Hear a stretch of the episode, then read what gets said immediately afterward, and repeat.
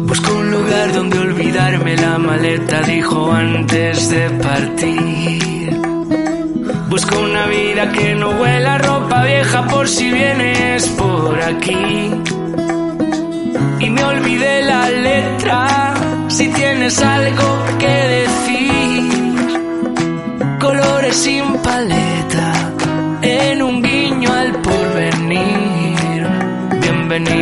Cheers and Chic.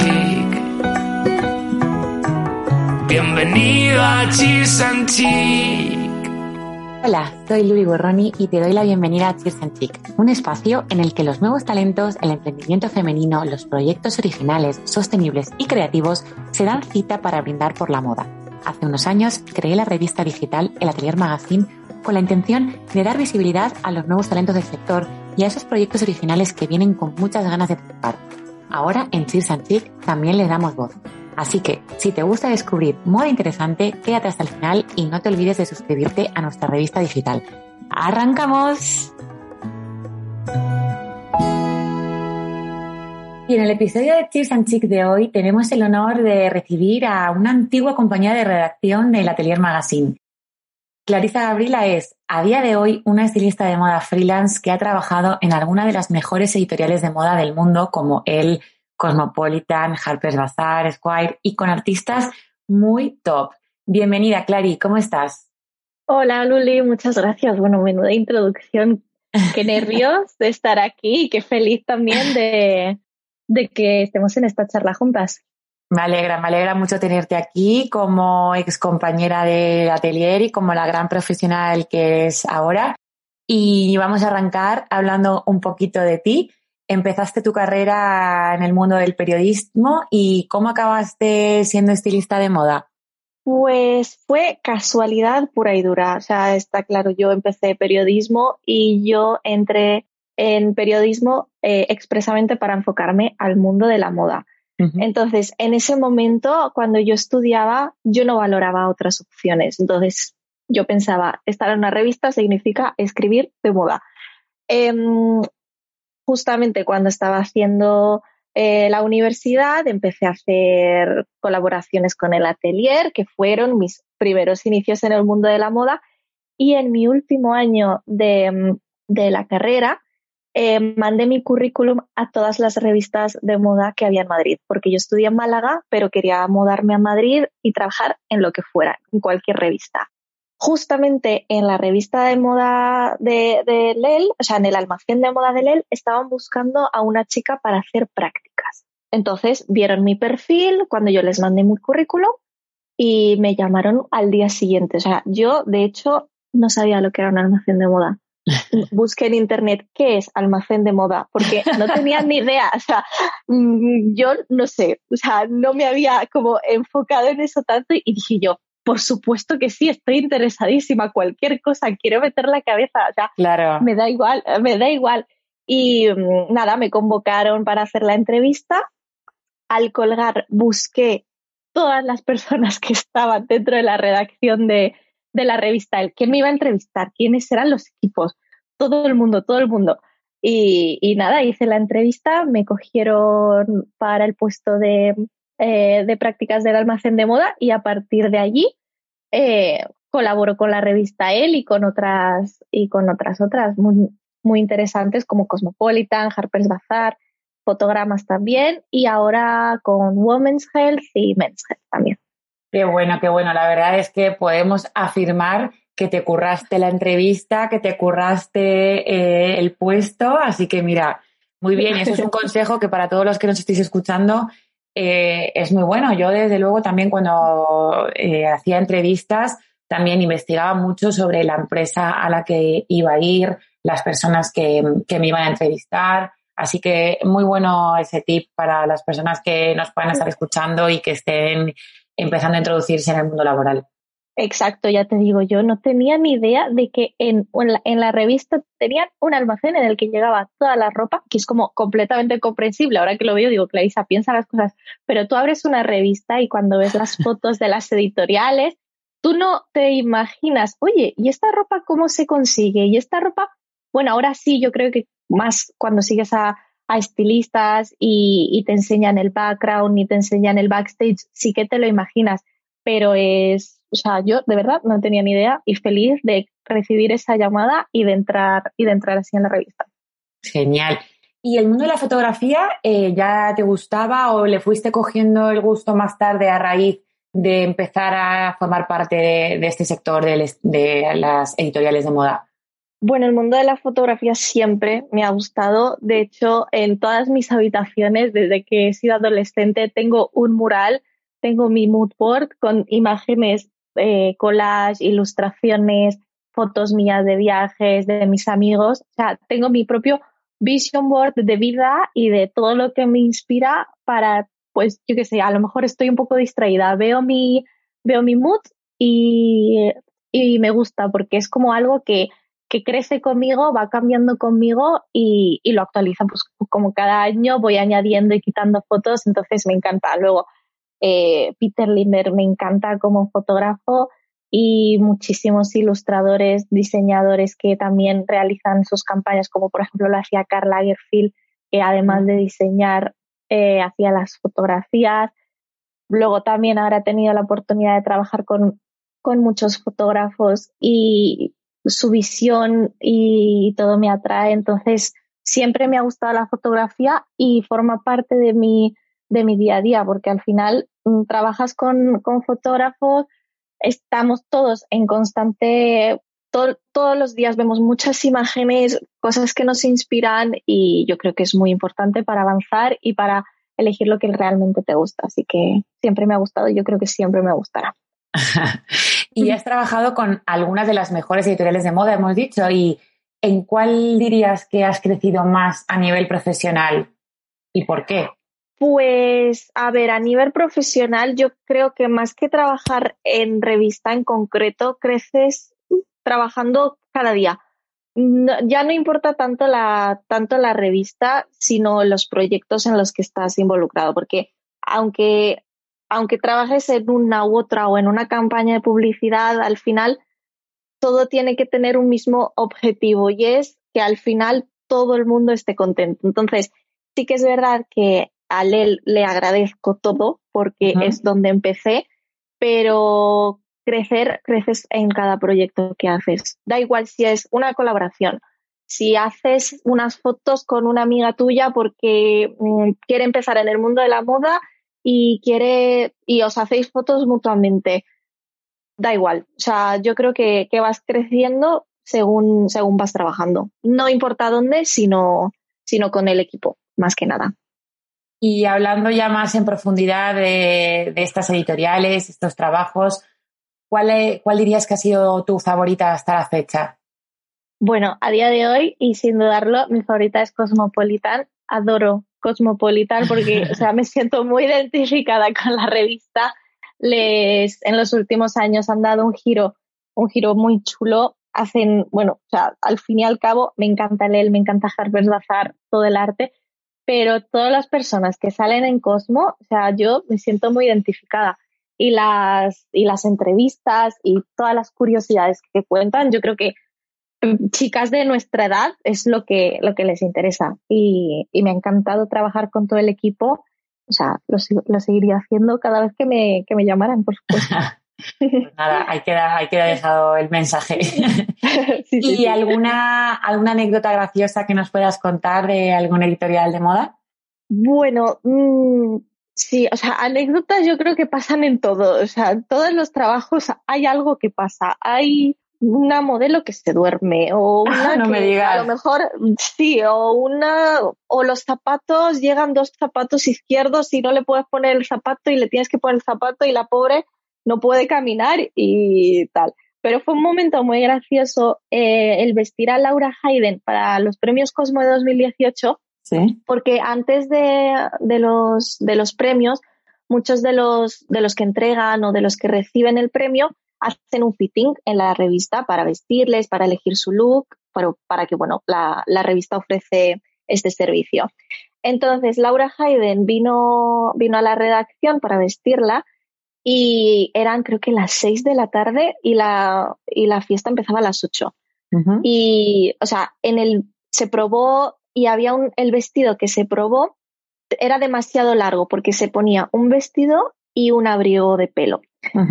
Entonces el vestido era muy largo para el abrigo, entonces era como, no, me encanta este vestido, total que estuvimos eh, media hora antes de, antes de que empezara la fiesta cosiéndole el vestido, el bajo, rapidísimo, rapidísimo, para que ella estuviera ideal en el fotocall y estuviera también cómoda durante la fiesta. Así que eso fue como estos momentos de estrés de, sí, sí. vale, me tengo que poner a coser a Laura este vestido y también es muy importante, o sea, que no se, porque no se puede coser a máquina, porque al final todas las prendas que llegan a la revista se tienen que devolver. Entonces tiene que hacerse con mucho cuidado para que la prenda no se rompa ni sufra ni, ni nada, porque por supuesto todo lo que, lo que llega a las redacciones se devuelve a las marcas. Eso sí. Entonces fue un momento muy divertido, la verdad. Bueno, pues oye, de todo, de todo se aprende. Exacto. de destreza en la costura con estrés. eso es, eso es. sí, sí. Vale, y ahora vamos a centrarnos en, tus proyectos porque, bueno, te hemos estado siguiendo de cerca y, son una pasada. Entonces, queríamos saber un poco más en profundidad, por ejemplo, cuando se te plantea un proyecto, ¿cuál es el modus operandi? ¿Buscas inspiración eh, de, algún, de alguna manera o te dejas llevar más por tu intuición? O tienes unas guidelines eh, que seguir? ¿Cuál dirías que es el proceso creativo de una estilista? Pues ahora mismo yo trabajo tanto como estilista como productora para las diferentes revistas. Entonces, para cada proyecto es bastante diferente. En cuanto a estilismo, te habla el director de la revista o el director de moda y te dice, oye, tenemos que hacer una sesión con X persona. Entonces, al final comunicando es como antes de empezar a hacer, el trabajo, quieres, hablo con el director para saber más o menos qué es lo que buscan, cómo quieren transmitir. Cuando ya llegamos a, a, un punto, por ejemplo, la última portada de Ana Paola para Women's Health, que voy a, voy a hablar sobre esto, yo hablé con el director digital para saber qué es lo que, lo que ellos buscaban con esta portada. Entonces me, me dijeron que querían que fuera sexy, que tuviera moda y que tuviera color. Entonces, bueno, pues a partir de, esas características, yo fui creando un mood con imágenes de inspiración de otras, de otras editoriales de moda para que ellos la aprobaran. Este mood lo tiene que aprobar tanto la revista como el talent, en ese caso, para que sepa exactamente lo que se va a trabajar, porque no es lo mismo, imagínate, una inspiración de los años 20 que una chica super top fitness de los 80. Entonces, bueno, más o menos siempre, siempre se, se crea un mood para que todo el equipo en todo momento sepa de lo que, de lo que se va a trabajar, tanto el fotógrafo, el chico de vídeo, la chica de maquillaje, el manager del talent, el director, todo el mundo tiene que estar en sintonía. Entonces, más o menos a partir de allí, cuando está aprobado el mood, eh, se hace el shopping con las, con las prendas de, de la temporada. En este caso fue primavera-verano porque se publicaba la revista en julio. Se consigue toda la ropa. Cuando llega toda la ropa, la seleccionas, en este caso, opciones de portada y opciones de interior. Y en el día de la sesión se hace el fitting, en este caso con Dana, y allí es cuando se elige finalmente la ropa con la que ella se siente más cómoda, con la que mejor quedan las fotos. Entonces, bueno, pues al final es un trabajo de equipo y todo el mundo opina, pero es bueno porque al final el director está contento con el resultado y la talent también está contenta con el resultado. Entonces, es un trabajo en conjunto, todo. Claro, y además que siempre que se trabaje todo el mundo coordinado, en sintonía, las cosas salen mucho mejor. Exacto, exacto. Sintonía, talent, revista y que todo el equipo esté contento. Efectivamente. ¿Y qué proyecto dirías que te ha dejado un bonito recuerdo, que te ha marcado más hasta el momento? Pues muchísimos, la verdad, o sea, tengo muchísimos, pero, o sea, siempre me pasa que el último trabajo que hago es como, ya está, este ha sido mi favorito. Oye, pues eso también está muy bien, ¿no? Porque es como que te superas cada vez, como que piensas, he dado todo lo, lo mejor que he podido y en el siguiente lo vuelvo a superar. Justo además, en cada proyecto estoy como mega emocionada de, ostras, qué guay, pues esto tiene que salir así. Entonces, ahora mismo, a día de hoy, hicimos un proyecto en Barcelona con las revistas Elle y Esquire y ahí sí que me encargué de la producción, no me encargué del estilismo, me encargué de la producción. Pero era como, o sea, tenía tantas ganas de rodar en Barcelona, Además, lo hicimos por las calles eh, míticas de Barcelona, también estuvimos en La Pedrera, em, estuvimos en el Tibidabo, fue una producción muy, muy bonita. Lo mejor de todo es cuando eso, cuando todo el equipo está contento y sientes como que todos han hecho un grandísimo trabajo y que al final esto es trabajo y tiene que salir bien. Y cuanto mejor esté todo el mundo, cuanto más conectado esté y más coordinado, es cuando mejor salen las cosas. Porque al final ya no es, aunque un fotógrafo sea top, pero ya no mandan estas ideas de, a ver cómo me explico para no, para no equivocarme. Cuando se crea un tema, todo el mundo tiene que estar in. Los egos, en este caso, no funcionan nada. Y al final, si hay alguien que su ego o intenta decir, esto se tiene que hacer así porque yo lo digo. No, no, encaja y las cosas no salen fluidas y en el trabajo te das cuenta. Entonces, yo creo que eso.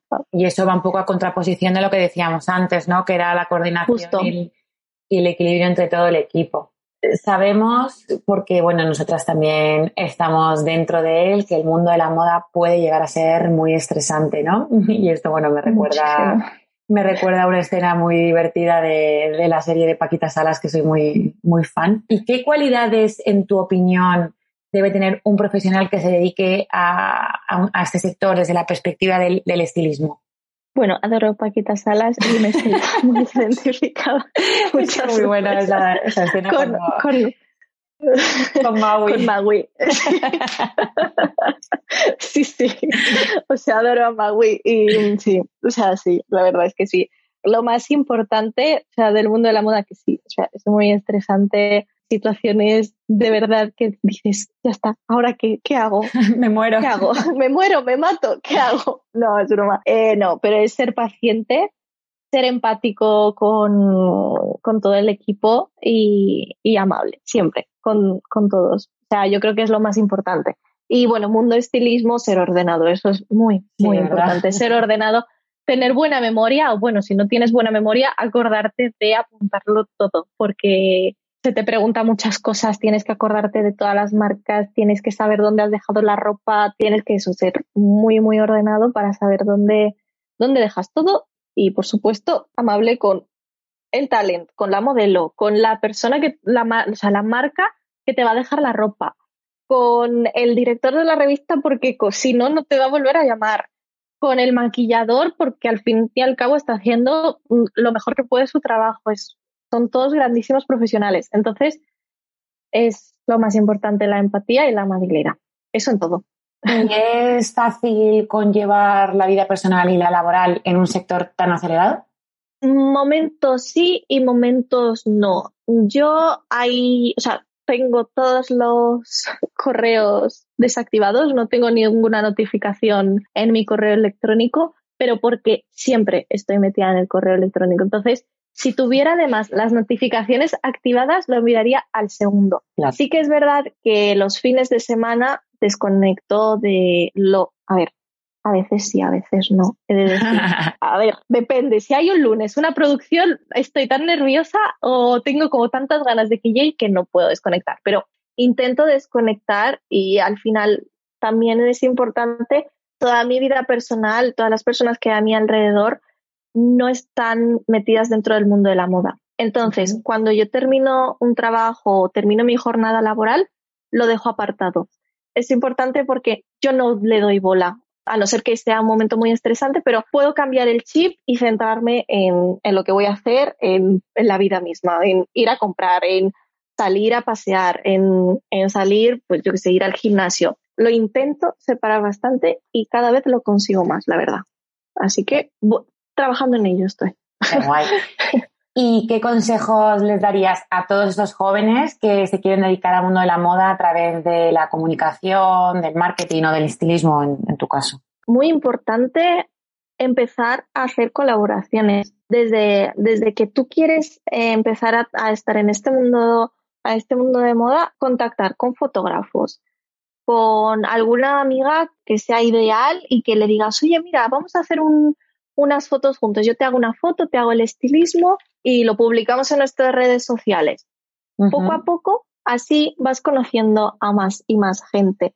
Este mundo es muy de, muy de boca, es de, ay, pues yo conozco a una chica que es maquilladora, que no sé qué, pues dame su contacto y le voy a llamar. O, ay, pues yo conozco a una estilista que ha trabajado con, me lo inventó, con Esther Expósito en sus inicios y es maravillosa. Entonces, trabajar y trabajar con amigos al principio y, por supuesto, echar currículums a todo, a toda empresa en la que sueñes trabajar porque nunca sabes cuándo te pueden llamar y seguir a tus aquellas personas del mundo que, que, te inspiren. Por ejemplo, a directores de moda o a directores de marcas. Bueno, al final Instagram puede ser una plataforma para acercarte a este tipo de personas. Así que yo creo que eso, eso sí que puede ser buena idea. Y sabemos que no solo has trabajado como estilista, sino que también has estado algunos años trabajando en la gestión de eventos. Bueno, y también ahora, eh, como nos has comentado, no solo haces de estilista en las editoriales, sino también eh, te encargas en ocasiones de la producción.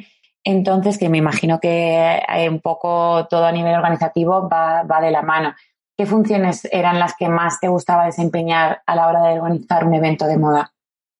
Pues sí, o sea, yo creo que, o sea, yo creo que a ti te pasará, Luli, que en este mundo y en, la actualidad en la que vivimos, una persona ya no puede hacer una cosa solo. No. Entonces, cuanto más capaz seas o cuanto más ganas tengas de trabajar en diferentes sectores, mejor.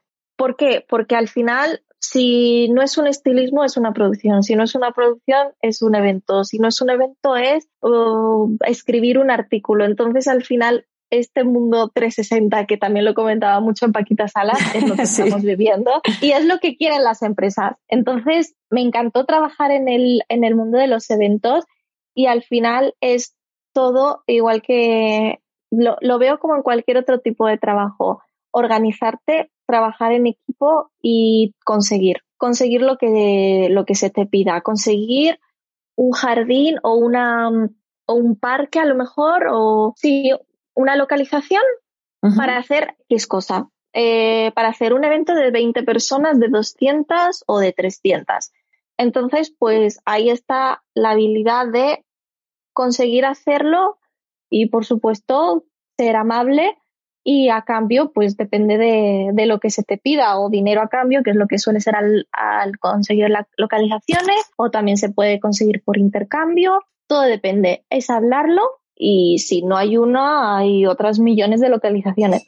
Lo bueno de vivir en Madrid es que hay muchísimas, muchísimas opciones para todo, excepto playa, pero, pero bueno.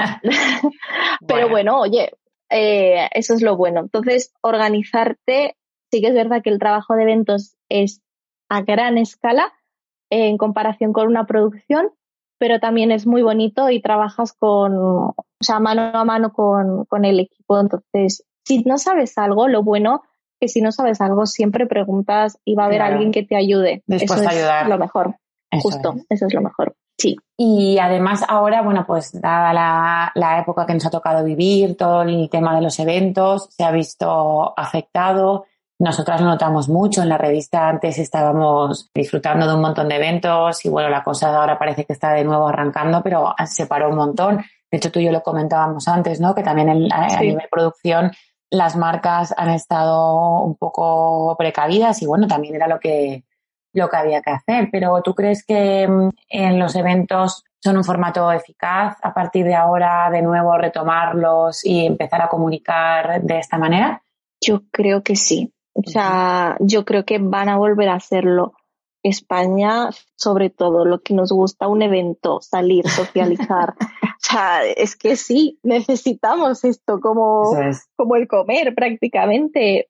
en otros países no lo sé, pero sí que aquí cada vez más hay, hay eventos.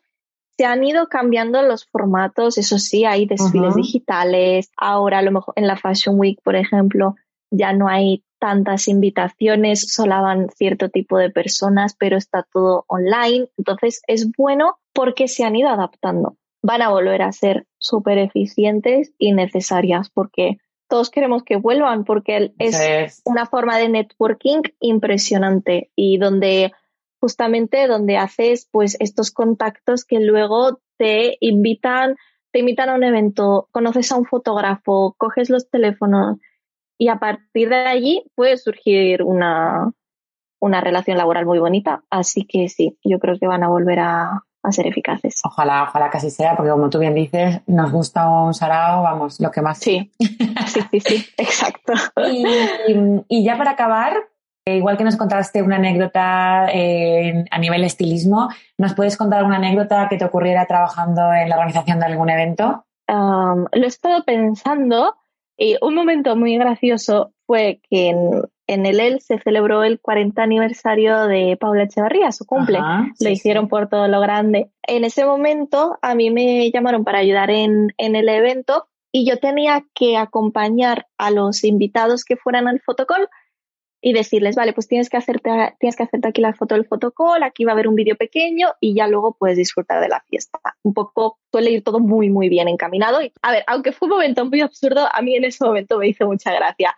Y es que me acerqué a Pelayo porque le tenía que acompañar al influencer y le dije, hola Pelayo, soy Clarisa, no sé qué. ay, me encanta tu nombre, Clarisa, qué guay, qué chulo, no sé qué, Clarisa, Clarisa. Y yo, ay Pelayo, pues a mí me encanta el tuyo, no sé qué. Entonces fue como muy absurdo, pero te pasan, te pasan este tipo de cosas y, y nada, son cosas divertidas y anécdotas que, que es muy divertido. Y yo espero que vuelvan de verdad los eventos porque, no sé, son al final son tan chulos, te relacionas con gente del sector, pero desde otro punto de vista, no sé, es, es un ambiente muy guay. Y, y también es importante que vuelvan y, que este mundo prospere y ya que por favor con las vacunas todos volvamos a, a, a, hacer cosas de nuevo y a tener emoción y ganas y, y bueno, llegará. Espero que llegue pronto, pero llegará. Llegará, llegará. pues nada, Clary, eh, muchísimas gracias por tu tiempo, por habernos contado tanta, tantos secretos del mundo del estilismo, habernos dado tantos consejos útiles y nada, que un placer eh, haberte tenido aquí. Muchísimas gracias a ti, qué guay, o sea, volver a estar hablando y nada, y me tenéis para lo que necesitéis, así que... ¿Dónde, decir, ¿dónde te podemos encontrar? Pues en Instagram, mi Instagram es arroba clarigabrila tengo también eh, mi página web que es www.clarisagabrila.es y en Madrid, me puedes encontrar en Madrid. Paseando por las calles de Madrid. Paseando por Madrid, exacto. Genial. Pues muchísimas gracias, Clary, y a todos los que habéis llegado hasta aquí, daros las gracias y nos vemos en el próximo episodio de Cheers and Chic. Adiós. Adiós. Muchas gracias por acompañarnos en este episodio de Cheers and Chic. Si te ha gustado, suscríbete a nuestro canal para no perderte ningún episodio. En las notas te dejamos toda la información sobre la entrevista de hoy y nuestras redes por si quieres saber más de lo que hacemos. Nos encantaría que nos dejaras una reseña y nos vemos en el próximo episodio. Adiós.